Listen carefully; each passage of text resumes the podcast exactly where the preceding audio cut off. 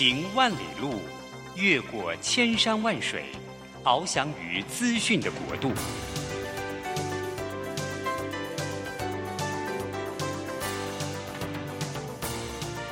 以全方位的视野，飞向更高更远的目标。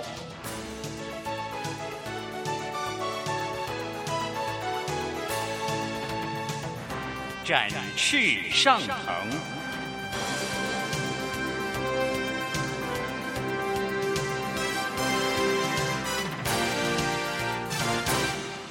职场轻松学，本节目是由世界级电动巴士制造整合营运商唐荣车辆科技独家赞助播出。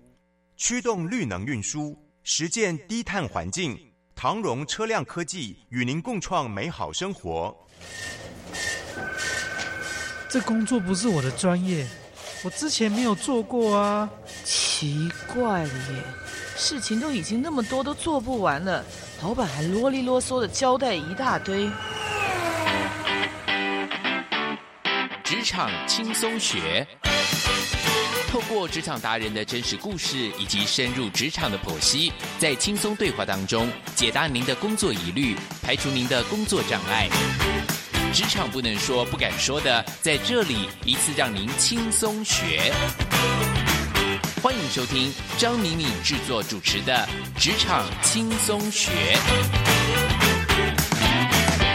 Radio 台北 FM 九零点九佳音广播电台，这里是佳音乐联播网。亲爱的听众朋友，您好，欢迎来到我们职场轻松学，我是张敏敏。呃，职场轻松学每个礼拜三早上八点播出。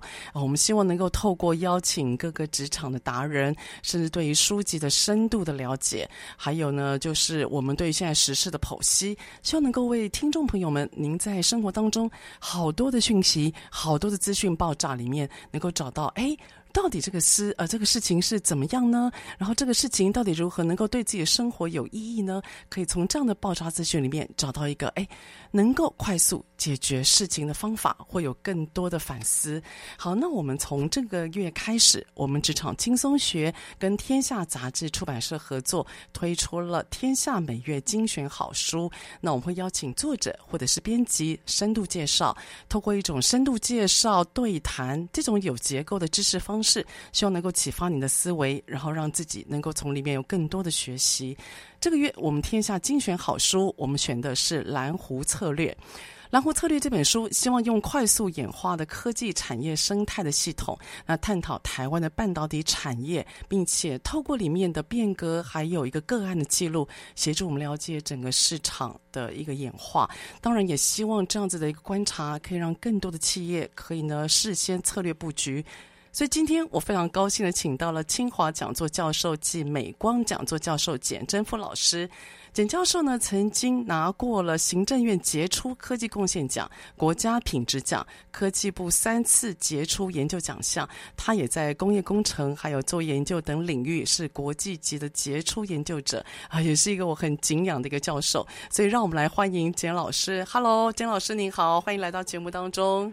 敏敏，各位听众朋友，大家好，非常荣幸来到这个节目跟大家分享。好，简老师，那听众朋友还不是很了解您，您可以简单介绍一下您自己好吗？是，呃，我是清华讲座教授简正富，目前也担任科技部人工智慧制造系统研究中心主任。那呃，我的研究专长主要就是决策分析、大数据、智慧制造等等。那过去也跟台湾很多不同的产业、各个领域的产业有些合作，所以就把这些经验拿来跟大家分享。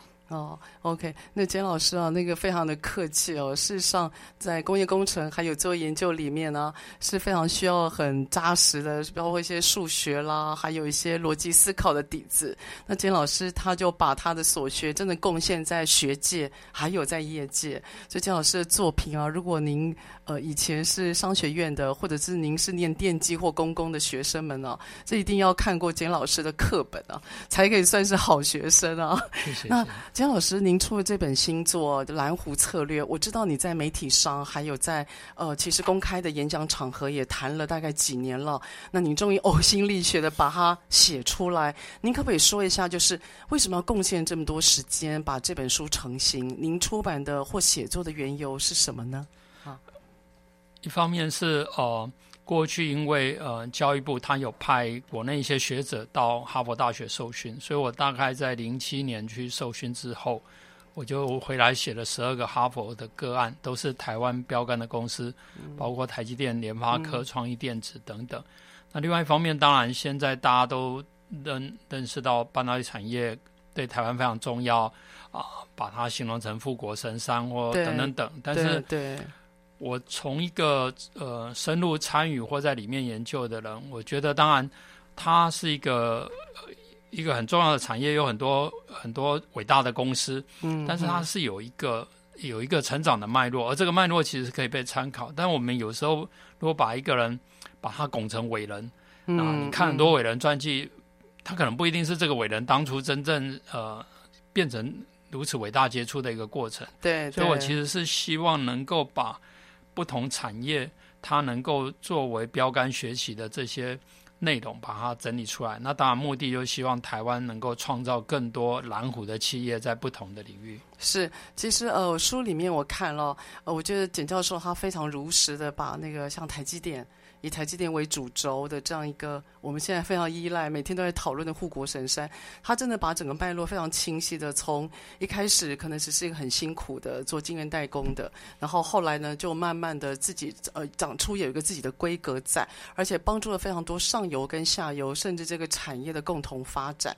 所以就就我们现在看到都是结果论，对不对？我们都会事事后诸葛，可其实这几十年来啊，台积电三十三年哦，这几十年来其实它的。整个历程啊，如果各位您可以呢去看，好好看一下那个简老师这本他的描述，我觉得光文字里面我就可以觉得惊涛骇浪，因为那个诊病还有外国势力的介入啊。以及美国、还有日本、韩国，像等等这些科技大厂的那个身手啊，其实是蛮让人心惊胆战的啊。而且每个决策都必须要很有坚毅力啊，不然那个成本消耗很大，而且人才也是需求非常的紧哦。那个是很非常让人，我觉得会让人紧张，而且会让人担心在那个一个时刻。不过还好，它毕竟成为目前应该是个神山了哈，是我们可以依赖的。是，所以老师您经历当中，你自己有什么样的观察？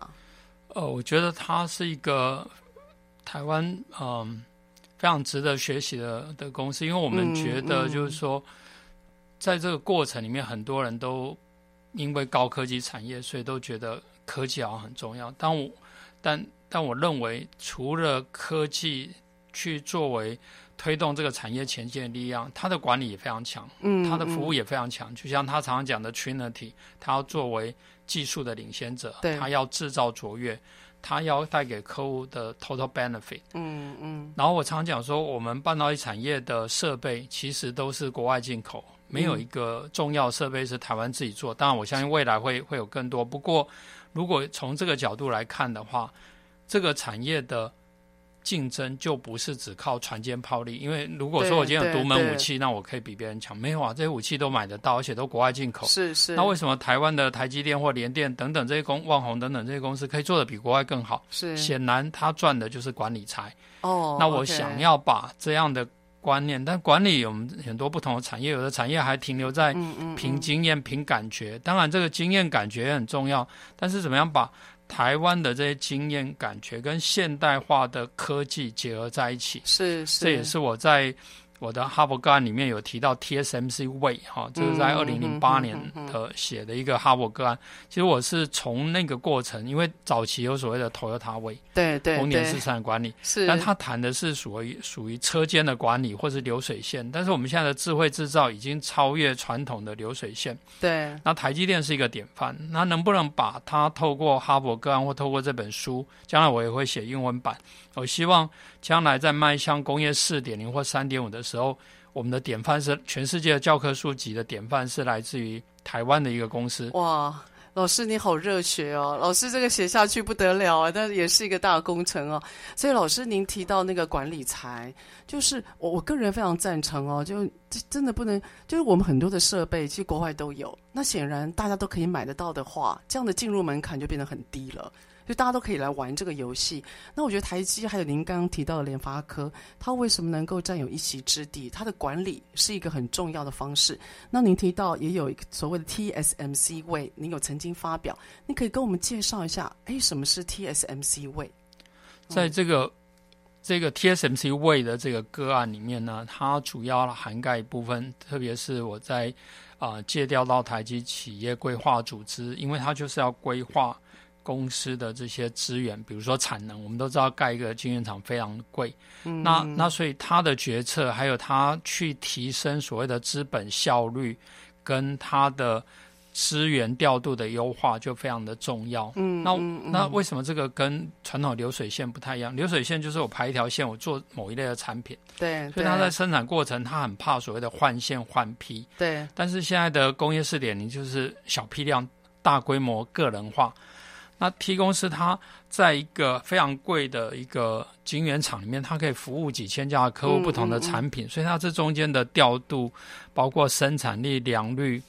还有它的交期等等的，这些都是需要非常精准的制造跟科学科学的管理。对，所以这也是我想要把这样的一个精神借着一个哈佛个案，因为哈佛个案是哈佛大学用来当做教材，当然其他管理学院也会用来当做教材。对、嗯，那我从那个点开始，但是要产生一个长期的 impact。我认为还是要变成书，所以刚好 利用这个疫情期间，就花了三年把它写出来。对，就被关起来写就对了哈。对对对。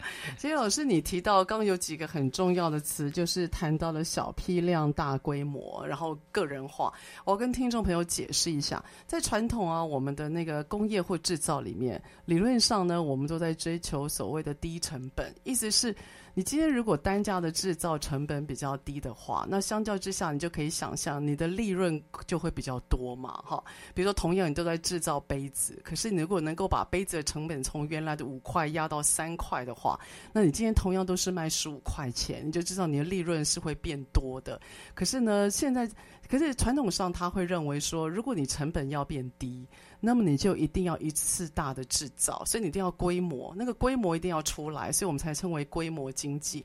但如你要能够成本又要压低，量又要少，然后又要根据客人的客制化去做小样少量，这个其实在。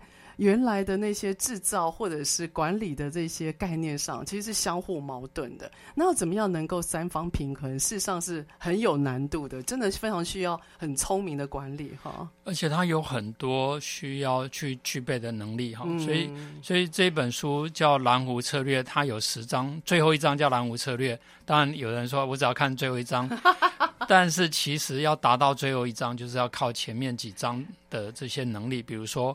他们有一个叫在半导体产业叫做 ramping，哈，就是它叫快速爬坡。嗯，它必须要把一个新产品在导入的时候，很快的把它的品质跟良率，还有它的产能能够拉起来。嗯，那我们知道很多很多是边做边改嘛，所以前面的品质一定不好。对，那如果你你要花很长时间去去学习的话，你就很难去应应这种少量多样，因为每个客户。它就很少的量，你你才刚学会，客户又换别的产品。对，真的，所以啊，这怎么样又快又好，像这种敏捷这两个字，难怪会成为现在很红的一个一个一个语词了哈。好，下个段落呢，我们就要请简教授跟我们谈一谈，就是哎，到底要怎么样的方式，然后才可以让自己又快又好又少量？同时，我更好奇，哎，为什么叫蓝湖而不叫蓝海呢？好，下一段再回来。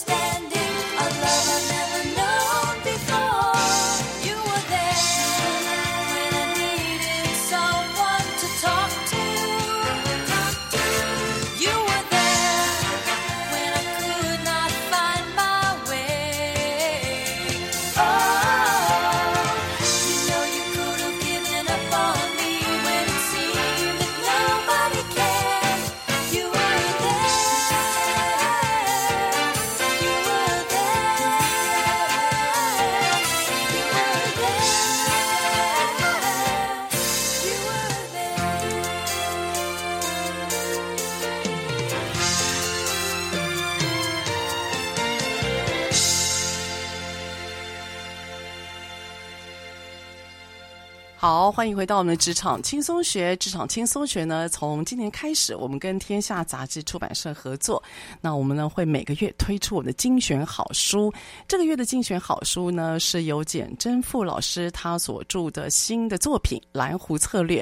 那里面提到了。针对台湾的科技产业的观察，同时老师有一些他独特的见解。那透过这样子的观察还有结论，老师们希望呢，能够把这样子的一个呃，就是好的或者是一个台湾特有的一个管理方式，能够复制到更多的产业，而形成大家一个在策略上很好的依据哈。所以呃，江老师，我们谈到了这本书《蓝湖策略》，其实一开始啊，最吸引我的就是标题了。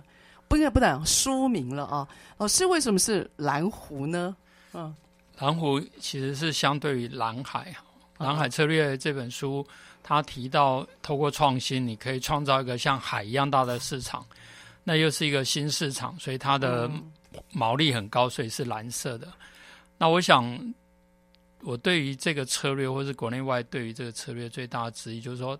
他可能会解释 Apple 为什么成功，所以它是蓝海策略的一个典范。对对。但问题是，有多少人能够利用他的方式去复制另外一个 Apple，好像也很困难。是的，是的。另外一个就是说，蓝海就像新大陆。那我常讲说，就算让你发现新大陆，请问你守得住吗？没有大国的势力，嗯、没有专利制裁的保护啊、呃，我觉得其实最后都会杀成红海。这也是我们看到很多策略方，可是台湾，或是我们常常讲说，变成瑞士、变成德国、日本，其实它有很多的所谓的隐形冠军，或是我讲的蓝湖策略。嗯，蓝湖就像我们之前下一场雨在玉山，它顺着这个各种溪流跑到最后跑到台湾海峡、太平洋，可它会中间会形成一个嘉明湖啊，它形成一个日月潭呐、啊。对对对，也就是说，在这个价值链里面会有。一些隐形冠军，他可以把那个价值把它沉住。嗯，那有些很多是过路财神，好、嗯嗯，尤其我们看到很多毛利率低的，然后甚至是挖东墙补西墙的行业，其实它就是像过路财神一样。对，那能不能在台湾创造更多这样的蓝湖或隐形冠军？这是我想要利用半导体产业发展的历史来分享给。这些其他产业当做参考。是，金老师，我这个要大力大力的呼应你哦，因为我自己本身也在业界做呃教授跟顾，就是辅导了啊。那我看到非常多我们所称的隐形冠军，说是隐形冠军，事实上他在那个产业他是具有世界级的地位的，他可能是一些重要的厂商，他的呃外围。一个很重要的供应商，他拥有一些独特的技术，或者是他的反应会特别快，所以有些厂商会根据像我们这样的外围的隐形冠军而活。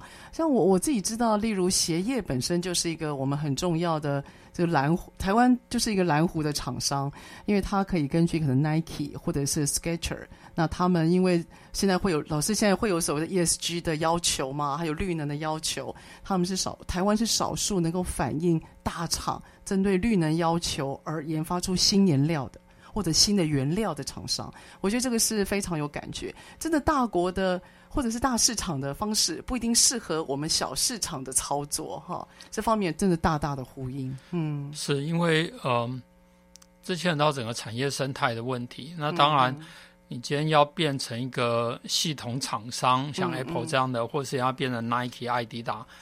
这样要花的这个这个怎么样资源，还有它本身的市场的规模要够大，你才能够撑得起。对。反之，如果今天台湾的企业，我不要变成那个那个龙头厂商，我只要变成它的供应链里面最强的供应商，嗯，或是我变成一个 local king，就像台积电可能是 Apple 的供应商，台积电也可能是很多其他重要的这些品牌厂商、系统厂商的供应商。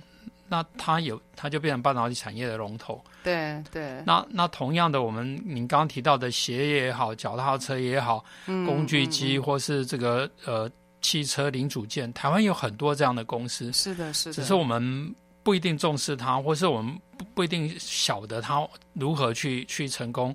那资源过去，或是甚至人力资源，可能也没有走到这些产业去。所以我觉得应该。把这样的一些经验互相的 benchmark，对，然后让台湾普遍升级，而不是说只靠一两家公司或一两个产业来来带动而已。对，的确是，我觉得那个台湾真的隐形冠军很多，可他们现在会可能这个湖还需要更大。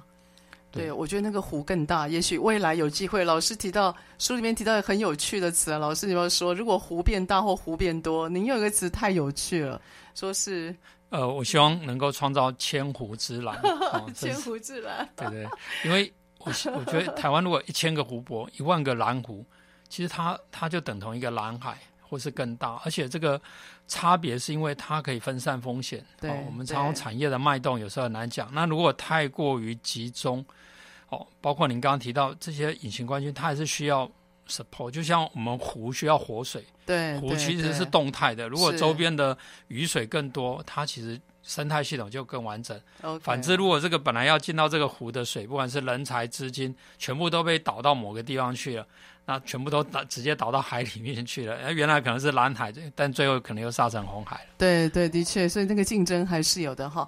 因此，呃，老师你有提到说蓝湖，那我要怎么样守住这个蓝湖呢？如果我现在已经是，比如说我在技术上面我已经是具有，我拿了各国的专利了，我在这方面我有话语权了。我我你觉得，哎，我要怎么样守住我的蓝湖？或我我想往蓝湖的方向走？你觉得？你会怎么建议我们的听众朋友？他本身可能开工厂，或本身他是个呃，他是个自营者，你会怎么建议呢？嗯，是非常好，非常感谢这个关键的问题哈。我觉得、嗯、呃，我用这个明史里面讲朱元璋他的开国策略嘛哈，高筑墙，广积粮，缓缓称王。我觉得这个高筑墙其实就要自主研发。台湾过去有一些追求规模量产的。可是他却做很少的研发，他只是做制造、做做 cost down、做刚刚讲的规模报酬这样的公司，等到他杀成红海或毛利低到不能再再低的时候，很多就没办法生存，嗯，他只能够移到更便宜的地方，但是也过得很辛苦。对，那那些大厂他也会让你活着，因为他需要控制这样的帮他卖命的公司哈，可是就是过得很辛苦。那台湾的。我们是小国寡民，我们不需要把资源用用在去服务这样的的产业。可是另外一方面，刚刚提到的，透过研发、自主研发，你可以把你的竞争门槛变变大、变高。嗯、然后，因为你的规模没那么大，所以那些大厂他想要来打你。因为门槛进入门槛高，他要花很大力气。可是 total 的 TAM 不就是总共的市场没有那么大，他觉得也划不来，算了，就让你让你在他觉得北猴了，北猴他就让你、啊、让你在里面过着幸福快乐的日子。那何谓广积粮呢？我认为这个蓝湖一定要变成隐形冠军，就是你要透过一个利基市场的定位跟市场的区隔或克制化呢，你要变成那个里面的老大。嗯嗯嗯，那这个老大，你才能够占有这个蓝湖市场的一个最大的这个，我们讲它的它的剩余哈，不管是价值剩余嘛，价值剩余就尽量把它多多吃，然后你多吃，当然这个湖里面就不容易产生另外一个的竞争者，那外面又打不进来，是，但这时候你要谦虚一点，我想说要缓称王，很多讲讲缓称王不是不不当王，朱元璋最后也当王了，可是你不要。稍微做一小个地方，然后就骄傲了，骄傲就是喊冲喊勇哈，嗯、或是别人也叫你喊冲喊勇，嗯嗯嗯、然后你就开始有大头症，然后就一天到晚到处去做一些跟本业无关的事情。哦，的确是。对，我们看到台湾过去也有很多这样的公司，好不容易起来啊，就是大家都非常重视，然后这个老板就开始这个叫做这个勤勤远略而不修德哈，以前这个。左传里面讲的就是你一天到晚在外面混嘛，然后里面的工作不做，其实最后就很快又下去，变成一代拳王。那你看到台湾这些做得好的公司，其实他都是他不会去挑战他的这个，可是他在这个过程，他慢慢变成他的供应链里面最强的，我叫 local king 就好了。对。那台湾如果有一千个 local king，我我觉得。我们就蛮不错啊，我们到处都有好的公司可以去啊。是啊，这也是这也是一个非这如果有台一千个 local king 的话，那这个台湾的产业其实也是很不得了的哈。所以呢，呃，简老师，您是提到说，哇，高筑墙，广积粮，缓称王，是可以 maintain 又维持你这个蓝湖地位一个很重要的三个方法，我觉得非常非常棒。老师，你知道吗？你在谈那个最后缓称王的时候，不知怎么的，我的画面又出来了。呃，我们现在蛮多的企业主，他可能赚到了他人生想要的小目标之后，他就开始不走本业了。他忘了他的核心价值是什么，是他忘了他的核心竞争能力是什么。他呢就发觉国外非常需要多元化，因此他就开始进入到也许不是他擅长的行业。哇，这个一投资下去，一学习成本下投注下去，我觉得那个其实是蛮伤的啊，他会伤到他的本啊。好，对，嗯、所以我们。高筑墙其实就建立你的核心能耐。嗯，那有的为多角化而多角化，却没有，他可能只是资金的操作，或或是说，啊、呃，一时的这个怎么讲？我们常常讲说，最后当王的通常不是第一个称王的。啊，对对对，通常都是后边让 Q K 啊。对对对对，时机很重要。哇，我觉得那个老师给我们的三个建议真的很棒，所以下个单元回来，我想要跟老师谈一下。哎，那如果我大概知道怎么样守住了，那我要怎么样增强我自己在湖里面的资源呢？好，我们下一段再回来。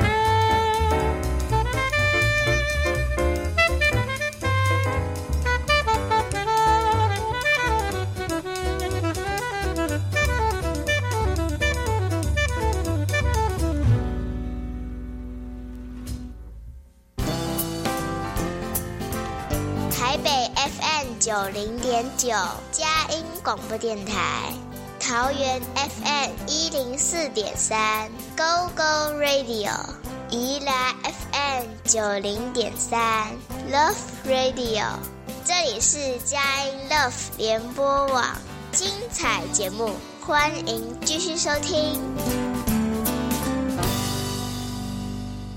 好，欢迎回到我们职场轻松学。职场轻松学呢，每个礼拜三早上八点到九点播出。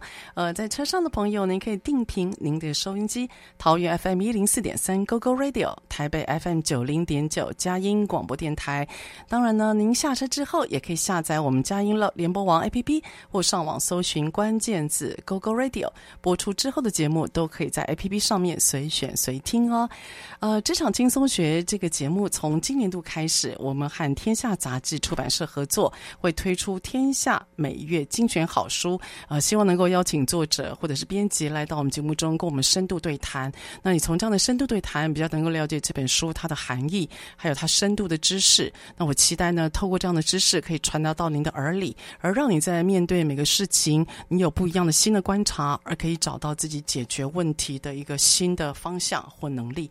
那我们今天邀请到的是我们的简真富老师。他推出了他的新的作品，叫《蓝湖策略》。那我们特别提到蓝湖策略，那老师们想，老师想要透过这样的个案的观察，例如像台积电或者是高科技的产业，那到底这个产业在整个的呃从零到有这个产业的历程有没有什么样的结构，或者是一个什么样的模式？而这样的成功模式是否能够复制到各个产业去？那老师也特别提到的，为什么叫蓝湖而不叫蓝海？那老师您有提到这个如何？维持蓝湖哦，其中有一个是缓称王哦。我对于缓称王这个主题还蛮有兴趣的，是因为我我自己本身在企业现在也在担任讲师，还有辅导的顾问哦。呃，缓称王，我会看到台湾有很多的产业，他似乎觉得自己在某个技术或某个行业别，他已经得到了世界的认可，然后他的资金也有一定的底了，底气蛮足了。他开始想要往外多元发展，因为他也想要能够长长久久的嘛，这个企业长青啊。但是缓称王，您为什么反而称缓称王呢？我我觉得缓称王的关键在于缓称哦。哎，最后还是要当王。我喜欢，但是缓称很重要。称的意思就是说你 announce 嘛。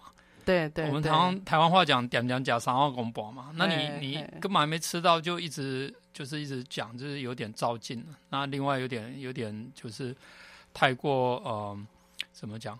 太太过碰轰哦。太膨风了。对对。那台湾很多隐形冠军其实都是这个状况。那那我刚才提到，如果说有时候他可能也。不一定捧，可是因为大家一直捧，啊，捧太多以后也会对它产生影响，或是说对于这个怎么样缓进的过程，就慢慢的这个进程，我们太少这样的一个参考设计，或是一个技术蓝图一样，或是一个数位转型的蓝图一样。嗯所以我之前在工业三点五的时候，为什么要提工业三点五？就是它是一个阶段性的。对，那这样的话，你比较能够务实的，或者按部就班的去做。嗯，那那我觉得现在很多公司也面临这个接班也好，转型也好。对对，我觉得这个过程也是一样，缓跟王重要，称比较不重要，所以要缓称，但是要最后还是要当王。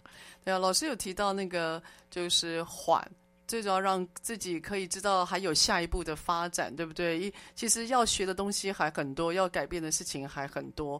我觉得低调还蛮重要的，是不能够照进啊。哈，那另外一方面，呃，大部分现在的这个过程其实是它有转型。那我们知道，组织的转型、数位的转型，它跟数位科技、智慧科技有关，也跟人跟组织有关。这两个的结合。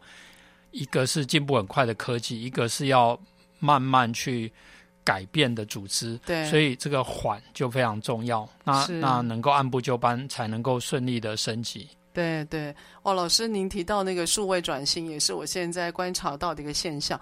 也很多的一些传，尤其是传产企业啊，它它可能有某方面的技术，可他发觉现在得用一些 AI 大数据，或者是说透过数位的方式，让他决策可以快一点。或者是让他的反应可以快一点，或者是让他可以看到市场上面他没有看到的角落，可是却可能是未来的商机。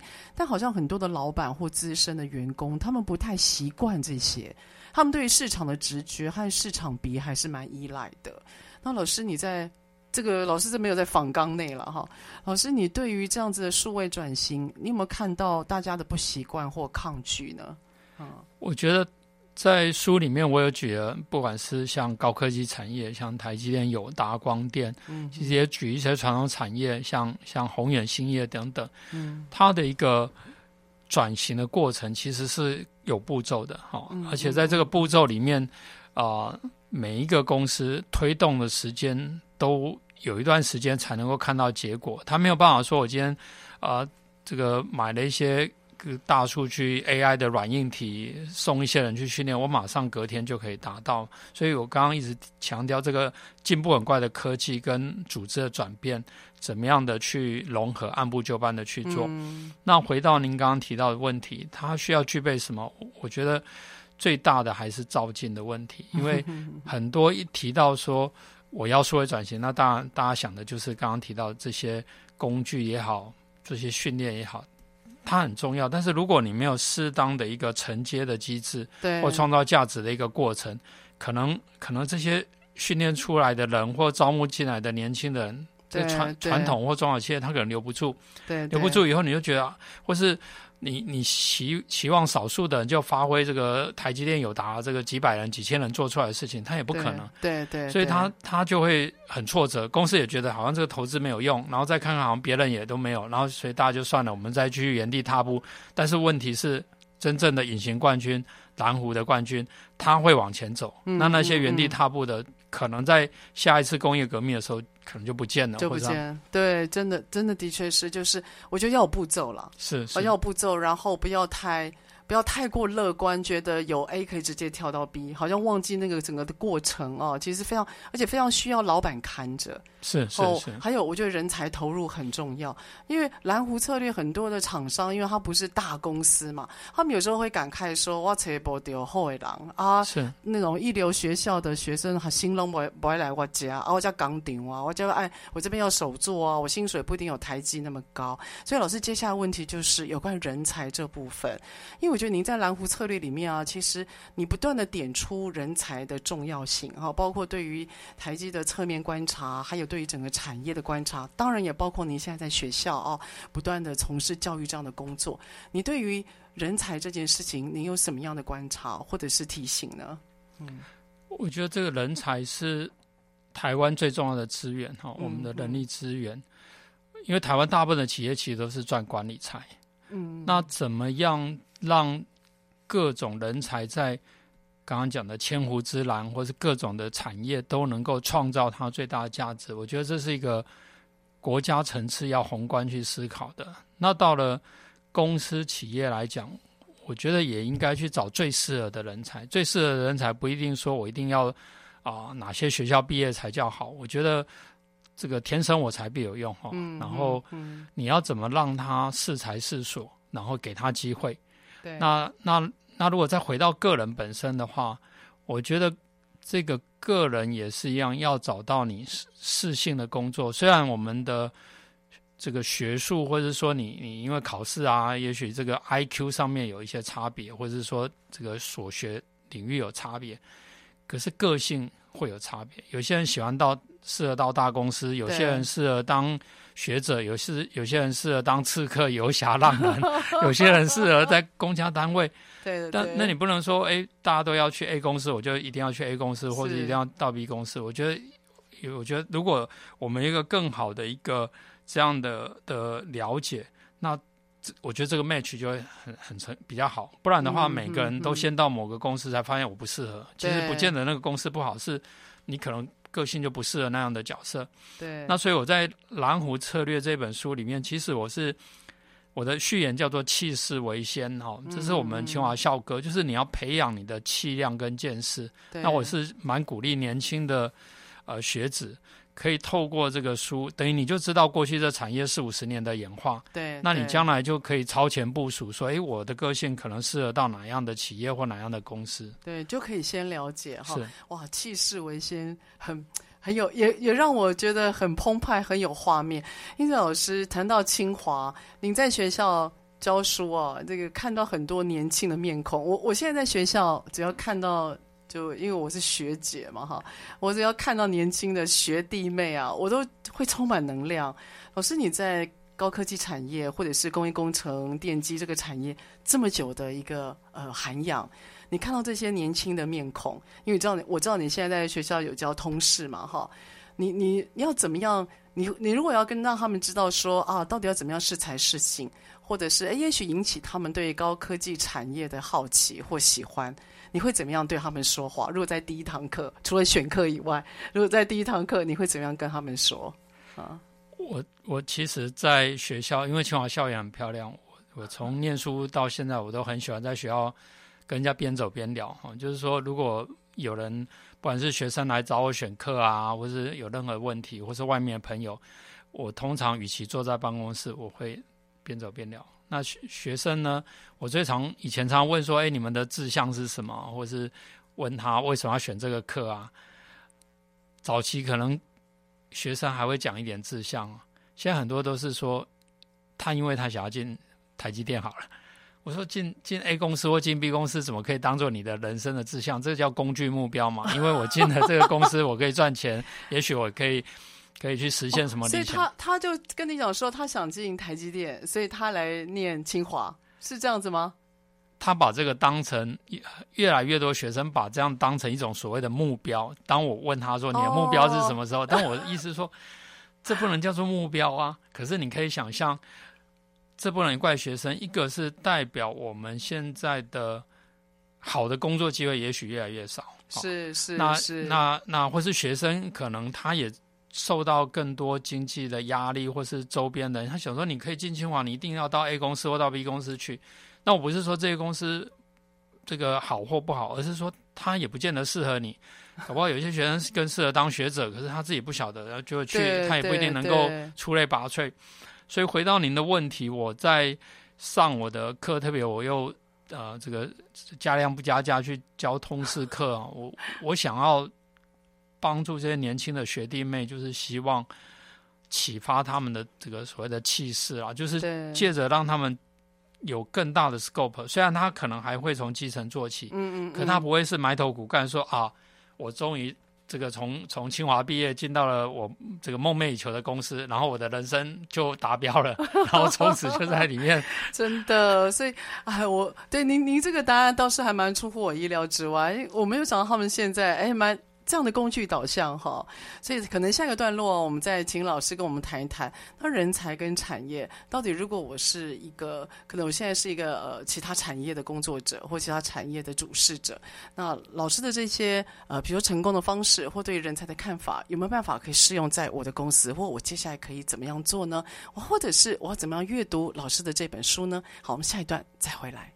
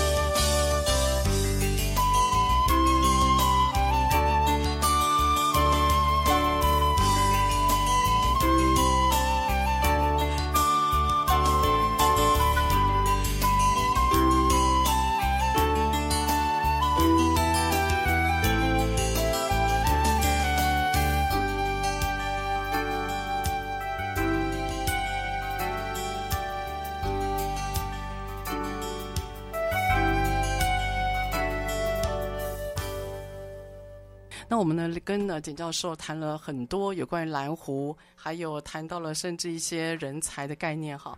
所以老师，如果今天就您的观察，我把它放到高科技产业以外，您觉得台湾的产业还有哪些产业是也蛮符合您觉得算是蓝湖的特质的？台湾的产业过去高科技产业化、ICT 产业的发展，很多时候是跟产业的水平分工。嗯，因为如果垂直整合，那就是一定是那个产业的王嘛。但是在水平分工的时候，它并不是这个 equally 均等的分哈，就是这个这个产业链里面，有的人会分到更多，有的是过路财神，就刚刚讲的那个雨水下下来，不是每个地方都会沉住的。对，所以所以所以回答您的问题是，走到水平分工的产业。它就会适合蓝湖，像现在比如说汽车业传统是垂直整合的，国外的大车厂，对，但是现在随着这个电动车、自驾车，它开始走水平分工，因为它要把把这个 ICT 或其他领域的带进来，所以它只好开放一些部分。那台湾过去已经有很强的这些零组件的产业，也有创造出一些蓝湖冠军出来，比如说车灯，比如说一些零组件的地方。那我认为未来在走向这种电动化或是自家化的过程里面，它会产生一个差距，就像湖湖就是这个山里面的高低差，好，那个地方会会产生一个价值的一个机会。那那我觉得只要用这样的原则。特别是我在书里面用联发科当做例子，联发科很重视这个 S curve 的转转折点，哦、这个转折点也是一个契机，S 曲线了哈，S 曲线的起转折点，所以现在要正迈向这种水平分工。刚刚提到汽车业，还有包比如说通讯产业，通讯、嗯、通讯现在到五 G 的时候，它就走开放的架构，对，那这也会让台湾一些厂商有机会进去，可以切入了哦。对，对那你就要切入那个蓝湖的。有机会成为蓝湖的，那当然这个原则还要怎么去找，书里面都有讲。对对对，很棒。所以呃，水平分工可能就代表说，假设我今天是汽车，我要做电子的电子汽车，那可能我某部分的零件我是透过 A，那我另外的可能通讯或者是因为电电动车它可能需要一些包括呃已经不是传统的引擎概念了嘛，它可能有其他的电子的零组件，我可能是交由委委外的，所以变成呃。平行的分工，它会创造一些像蓝湖的状态。只是到底那个蓝湖是不是过客，还是说你可以自己创一个蓝湖，而可以 maintain，啊，维持久一点哈？就是也许有这样的产业结构，就会比较像比较类似了哈。是我我也用台积电发展的脉络，台积电加创意电子，嗯、所以它是一个晶圆代工，嗯嗯嗯就是一个。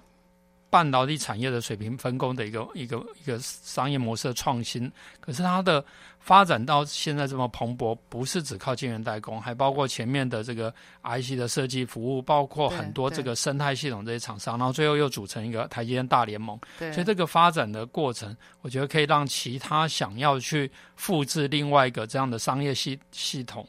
的一个一个产业可以作为一个参考。那当然有一些公司说我是中小企业，对我只要当一个所谓的参与者，那你也可以从这个书里面找到比较好的切入点。对对吗？所以老师你提到这样会不会像是我们之前有在研究戏骨为什么会成功那个聚落的概念？当然聚落不是说大家一定物体上或地理上是聚在一起，而是在分工上会聚在一起，它会变成一个分工的体系，对吗？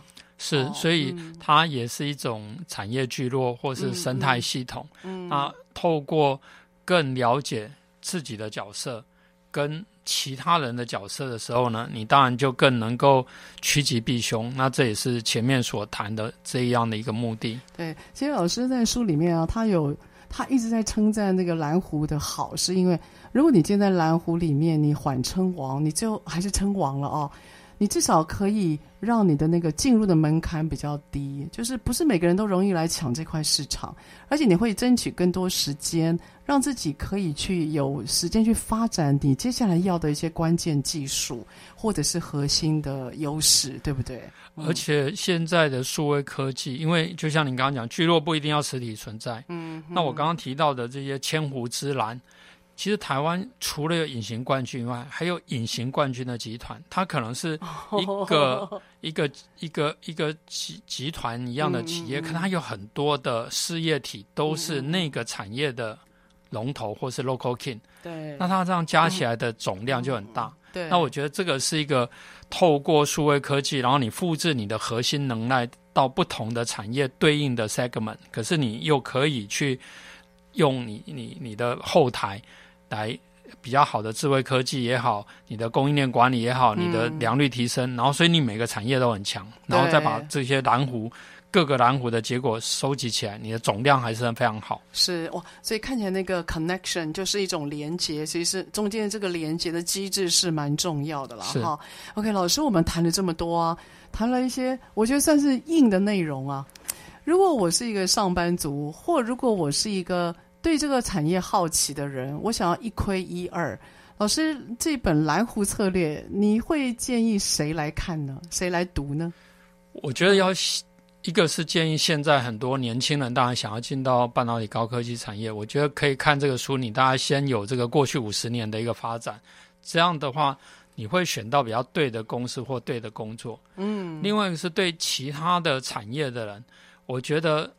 整个产业生态在改变中，尤其科技的进步越来越快，所以其他产业的节奏，包括刚刚提到的汽车产业、嗯、通讯产业、嗯、工具机产业，它都会被这样的一个商业模式所带动。对，那这个带动过程，因为物质不灭嘛，就总量就这么多，那这个分配的时候，到底哪一块会分配多，分分配少？你走错公司的话，这个。就就不好。你如果走到好的公司，我们讲鸡犬升天，你你可能不怎么样，可是整个产业是一一片大好。所以我认为这些人都应该看这样的书，你才能够选对行或选对公司。是是，那老师你谦虚了。我觉得不管呃这这个不是只有说你想要进到这个产业，我觉得在书里面他有特别提到整个脉络所引导出来，你要怎么样去成为隐形冠军。其实他是有条件的，他有告诉你怎么做，而且他在因为老师是用。个案研究在写这本书哦，所以它里面一些重要的脉络和点，他都有特别点出来，甚至还有很多的案例去做补充。老师，我觉得你这本书最棒的是，你还加了很多管理学的模组，比如说 BCG 矩阵，然后你还提到了 S 的生命，还有提 S 曲线，还提到了产品生命周期。其实老师的书不是只有在记录产业，他还告诉你要怎么看，怎么去研读，怎么样去切角度，然后知道它为什么长这样。所以后。面的动机还有解释理由的，这些老师在书里面几乎是用生命在写啊，他就用生命在写。我没有看到一本谈台就谈高科技产业谈这么细的，仿佛台湾的这座岛就是一个。高科技的一个实验岛，你可以从里面文字跟着老师的时序转，然后你会知道美国那时候发生什么事哦，为什么日本它被美国给整成这样？诶，为什么韩国崛起？那个整个的故事就像连续剧一样，然后在里面流转。老师，你真的很棒，这本书写的非常负责任啊，我非常喜欢啊，非常感谢你。我我其实中间提到的哈，还有去引用我过去在三四年去跟这些公司合作的，发表成论文或申请成专利啊，我有二十几个发明专利，但是那些都是在书里面文字上有带过，但是参考文献都是有具体所本。那如果有一些人想要看得更深一点的话，可以去把那些参考文献找出来，我觉得也会帮助非常大。对，老师是以发 paper 的心情，还有很多的 很多的 reference，它全部都在里面了，真的是一个呃一个宝藏。所以呢，今天我们特别邀请到了简志富老师来到我们现场，谈一谈他的蓝湖策略。我觉得不只是一个产业的观察，更是各位你在了解整个台湾产业的脉动，以及你未来可以怎么样参与这里面，成为一个角色。你可以想想，哎，怎么样呢？可以适时的或了解其中的关键要素，然后帮自己做一些先行安排。我觉得是非常重要的。好，我们今天非常开心，请到我们简老师来到现场。好，我们下个礼拜三早上八点钟，我们空中再会喽，拜拜，拜拜，谢谢。职场轻松学，本节目是由世界级电动巴士制造整合营运商唐荣车辆科技独家赞助播出。创新发展，主动参与，激励向上。唐荣车辆科技与您迎向美好未来。